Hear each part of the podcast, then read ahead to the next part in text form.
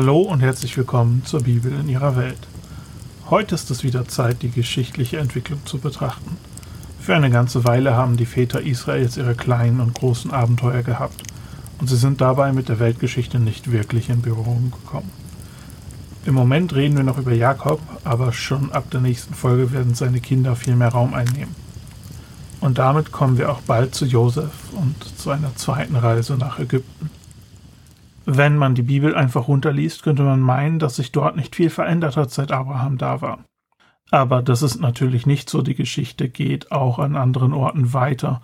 Und wir müssen uns heute dringend anschauen, was passiert ist und in was für ein Ägypten Josef verschleppt wurde.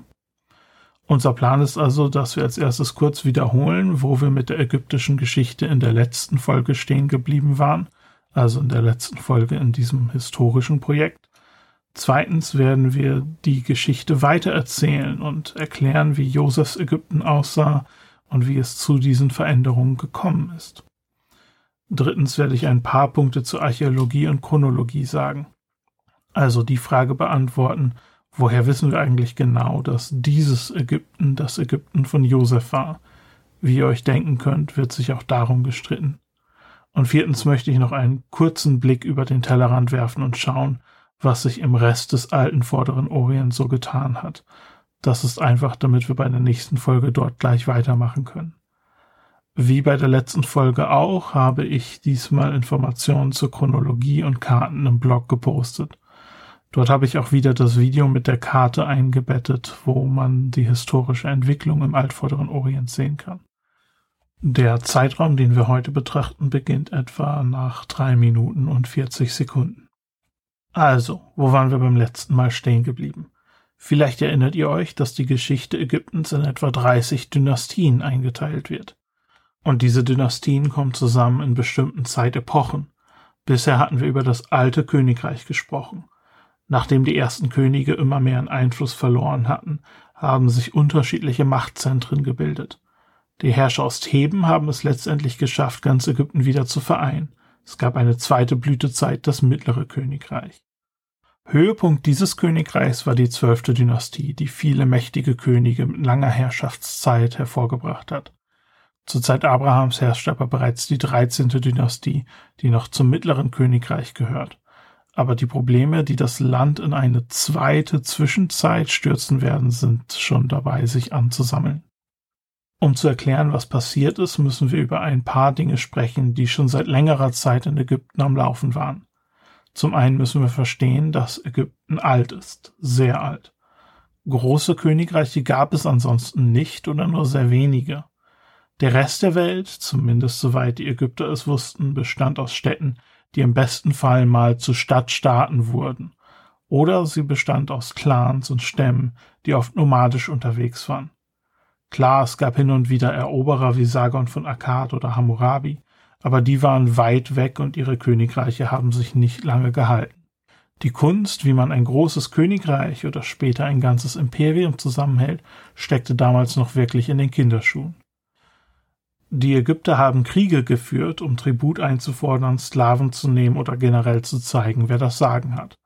Dabei haben sie auch mal eine Niederlage eingesteckt, aber einen wirklichen Feind, der sie bedrohen konnte, kannten sie nicht. Das ändert sich heute und wir werden sehen, dass die Ägypter nicht in der Lage sind, damit umzugehen, zumindest nicht beim ersten Versuch. Zu dieser Zeit hatte Ägypten seinen Einfluss bis nach Kanaan ausgestreckt. Dabei ging es nicht um Eroberung, sondern eher darum, Handelsrouten zu sichern und Tribut einzusammeln. Und in dieser Zeit ergab sich auch der zweite Faktor, um den wir uns Gedanken machen müssen. Einwanderung. Während des Mittleren Königreichs sind viele Semiten oft aus Kanaan nach Ägypten gekommen. Manche kamen als Sklaven in Kriegszeiten, andere friedlich, wenn kein Krieg war. Manche kamen als Flüchtlinge vor einer Hungersnot, wie ja auch Abraham auf seinem Besuch. Der wurde ja wieder rausgeschmissen. Aber viele dieser Einwanderer blieben und sie wurden friedlich aufgenommen. Es gab nicht wenige Semiten, die als ein Teil der königlichen Administration gearbeitet haben. Trotz des guten Zusammenlebens haben diese Kanaanäer viele Elemente der eigenen Kultur beibehalten. Sie haben in ihren eigenen Stadtvierteln gelebt. Sie hatten ihre eigenen Friedhöfe und haben ihre Toten auf ihre eigene Art und Weise begraben.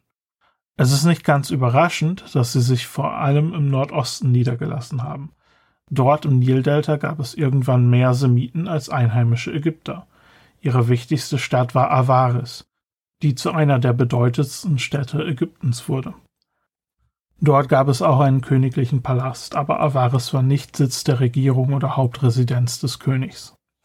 Dem ägyptischen Volk ging es zu dieser Zeit recht gut und die 13. Dynastie hat weiterhin geherrscht.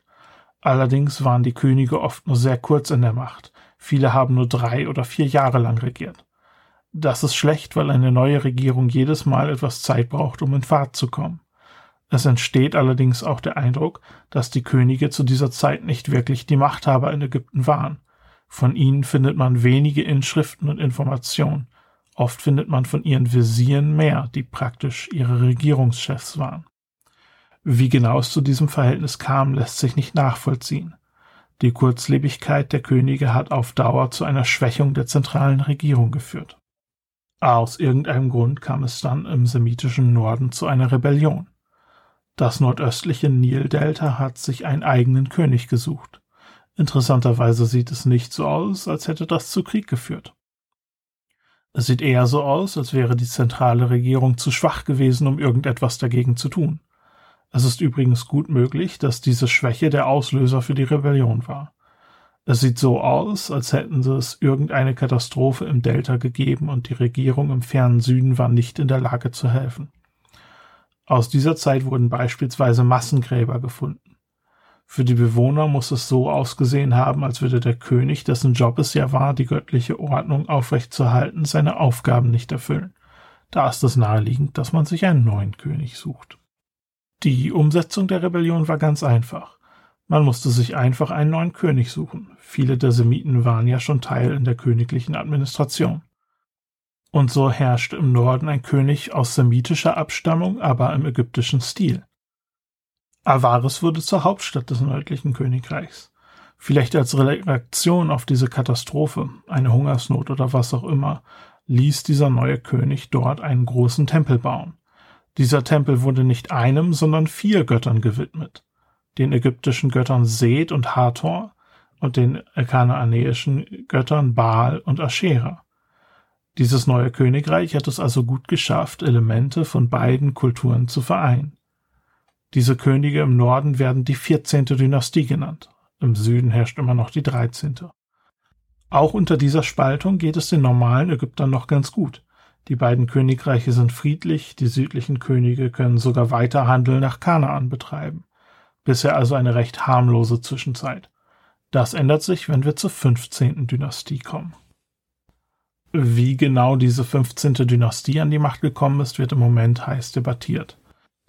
Da ich kein Ägyptologe bin und auch nicht die Zeit habe, diese Fragen bis ins Letzte zu erforschen, erzähle ich euch einfach die klassische Version und dann noch die Überlegungen von modernen Forschern. Ihr könnt mir dann in meiner Verwirrung Gesellschaft leisten. Zum Glück ist diese Debatte nicht entscheidend für diesen Podcast. Also, die erste klassische Version ist, dass der Friede im Land von außerhalb gestört wurde. Es heißt, dass fremde Eroberer ins Land eingefallen sind und das Delta erobert haben. Woher sie genau kamen, ist nicht bekannt. Ihre Sprache ist verwandt mit dem Hebräischen und dem Arabischen. Sie könnten also aus Kanaan oder auch aus Arabien, sogar ganz aus dem Süden, dem heutigen Jemen gekommen sein. Sie haben also das Delta erobert und sich anstelle der 14. Dynastie als Herrscher eingesetzt. Weil vieles so gut lief, haben sie auch gleich weitergemacht und sind im Süden eingefallen und haben auch dort große Territorien erobert. Die Könige der 13. Dynastie mussten sich zurückziehen nach Theben. Selbst Memphis, die alte erste Hauptstadt, wird erobert und die Monumente und Grabstätten der alten Könige sind jetzt in den Händen von Fremden. Das muss wie ein Schlag ins Gesicht gewesen sein für die stolzen Ägypter. Es gibt sogar Hinweise, dass die Könige der 13. Dynastie einen Tribut gezahlt haben und für eine Zeit lang zu Vasallen wurden. Diese neuen Herrscher werden Hyksos genannt. Hyksos ist eine griechische Version des ägyptischen Namens, nur damit es keine Verwirrung gibt. Sie sind die 15. Dynastie. In ägyptischer Geschichtsschreibung werden sie als grausame und barbarische Eroberer dargestellt. Soweit die erste Variante. Was ist jetzt mit der zweiten? Es ist ganz einfach nicht klar, dass die Hyksos als Eroberer von außen gekommen sind. Es gibt wenige Anzeichen für einen Krieg im Land. Sicherlich waren sie nicht die grausamen barbarischen Eroberer, als der sie dargestellt werden. Zusätzlich haben sie im Norden sehr wenig verändert. Forscher heutzutage fragen deswegen, ob die friedliche 14. und die kriegerische 15. Dynastie nicht näher verwandt sind als gedacht. Klar ist auf jeden Fall, dass die Hyksos für etwa 100 Jahre von ca. 1650 bis 1550 vor Christus zu den Herrschern von einem Großteil von Ägypten wurden. Für eine kurze Zeit errichteten sie ihre Hauptstadt in Memphis, aber sehr bald ziehen sie nach Avaris und bauen die Stadt aus, verstärken ihre Verteidigung. Die Stadt ist in dieser Zeit sehr gewachsen. Es ist dieses Ägypten, in das Josef verschleppt wird. Er wird in Avaris verkauft, versklavt, gefangen und am Ende zum Visier eines Königs gemacht, der vermutlich selbst auch semitische Wurzeln hatte, aber der im ägyptischen Stil geherrscht hat. An dieser Stelle lassen wir die ägyptische Geschichte erstmal ruhen. Wir machen dann beim nächsten Mal weiter, wenn es auf den Exodus zugeht. Für die ägyptischen Könige in Theben ist der Ärger nämlich noch nicht zu Ende. Nicht nur haben sie mit den Hyksos im Norden zu tun, sondern auch mit einem weiteren Feind im Süden. Wie das gelaufen ist, wie sie sich davon erholt und zu einem weiteren neuen Königreich aufgeschwungen haben, das besprechen wir dann. Stattdessen reden wir jetzt ein bisschen über die Archäologie. Es ist ja schön und gut, dass ich einfach behaupte, dass Josef ein Hyksos-Visier war. Aber woher wissen wir das? Gibt es vielleicht archäologische Funde? Wissen wir vielleicht, wer der König war, unter dem er gedient hat? Und die Antwort darauf ist nein. Es gibt zumindest keine direkte Evidenz. Der Grund dafür ist ein simpler. Das Land im nordöstlichen Nildelta ist zu sumpfig. Schriftliche Quellen aus dieser Region und dieser Zeit sind praktisch nicht erhalten geblieben. Es wurden Städte und Friedhöfe gefunden, aber wir haben nicht dieselben Inschriften wie über andere Dynastien und Könige. Über die Hyksos ist vergleichsweise wenig bekannt. Es gibt aber trotzdem mehrere Punkte, die darauf hinweisen, dass es sich hier um den richtigen Ort und die richtige Zeit handelt. Wir fangen mal mit einem ganz aktuellen Thema an, Inflation. Die gibt es nicht nur heute, die gab es schon damals.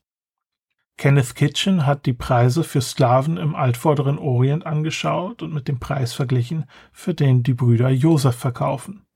Sie bekommen 20 Schekel für ihn. Dieser Preis entspricht etwa dem Preis im mittleren Königreich und zur Hyksos-Zeit. Das hilft uns noch nicht weiter, denn alternative Chronologien platzieren Josef im mittleren Königreich.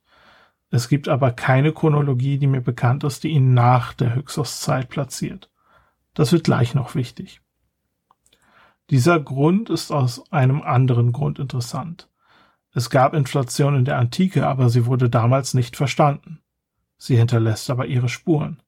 Im Gesetz Mose muss beispielsweise jemand, durch dessen Schuld ein Sklave versehentlich getötet wird, 30 Schekel zahlen, um den Sklaven zu ersetzen.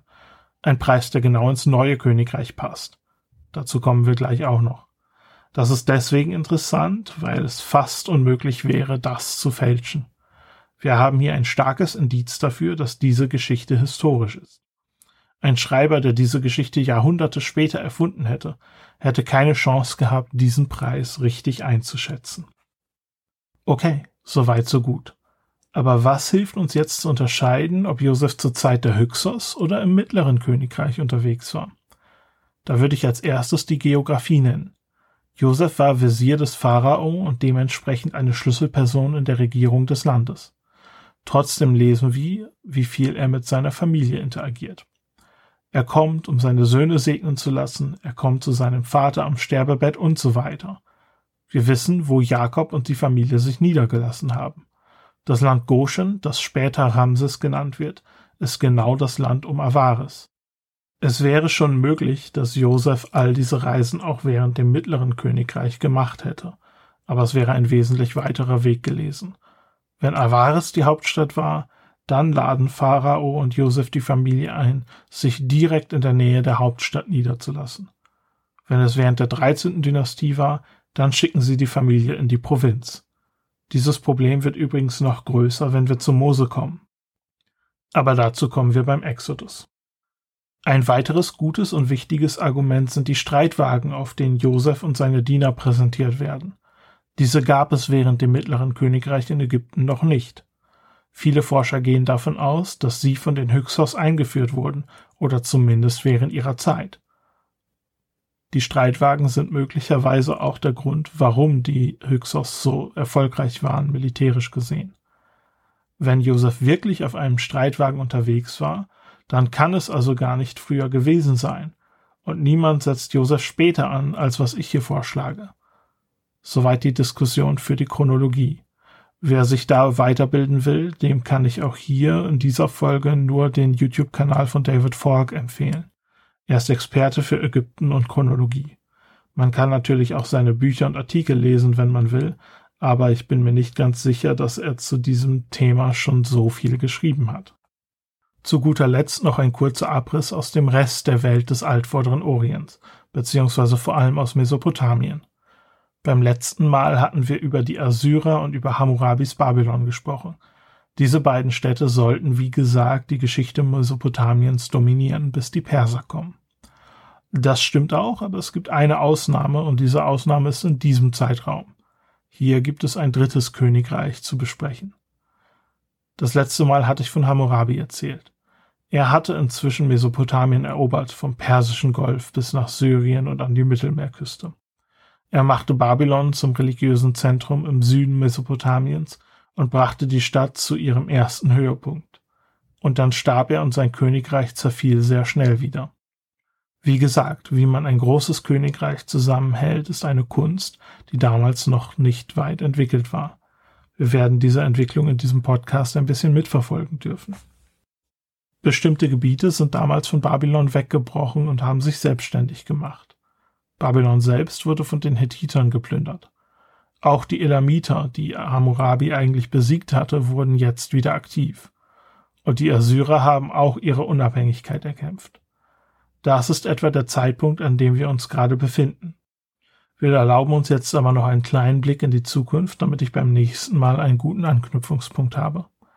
Kurz darauf ist nämlich ein neues Königreich entstanden und die Assyrer durften ihre frisch erkämpfte Unabhängigkeit gleich wieder an den Nagel hängen. Dieses neue Königreich heißt Mitanni. Ihr Gebiet befand sich im heutigen Syrien und im Norden Mesopotamiens, des heutigen Iraks. Ihr findet es alles auf der Karte im Blog. Sie haben eine Zeit lang sehr erfolgreich zwischen den drei Machtzentren gelebt, über die wir beim letzten Mal gesprochen haben. Mesopotamien im Osten, Ägypten im Süden und Anatolien, das Land der Hethiter, im Nordwesten. Sie werden insofern eine Rolle spielen, dass sie bald nicht mehr da sind. Und das macht den Weg frei für einen Krieg zwischen den Ägyptern und den Hethitern. Und den müssen wir uns dann beim nächsten Mal anschauen, denn er hat einiges mit dem Exodus und der Situation der Nachkommen Jakobs zu tun. Aber das kommt beim nächsten Mal. Für heute haben wir damit auch genug. Ich weise noch einmal auf den Blog und die Webseite hin. Besucht die auf jeden Fall, wenn ihr es noch nicht getan habt. In der nächsten Folge beginnen wir mit den Abenteuern von Jakobs Kindern, die ihrem Vater viel Kopfschmerzen bereiten werden. Und bald geht's dann mit Josef als Sklave nach Ägypten. Bis dahin bedanke ich mich mal wieder fürs Zuhören und für jede Empfehlung und positive Bewertung. Bis zum nächsten Mal.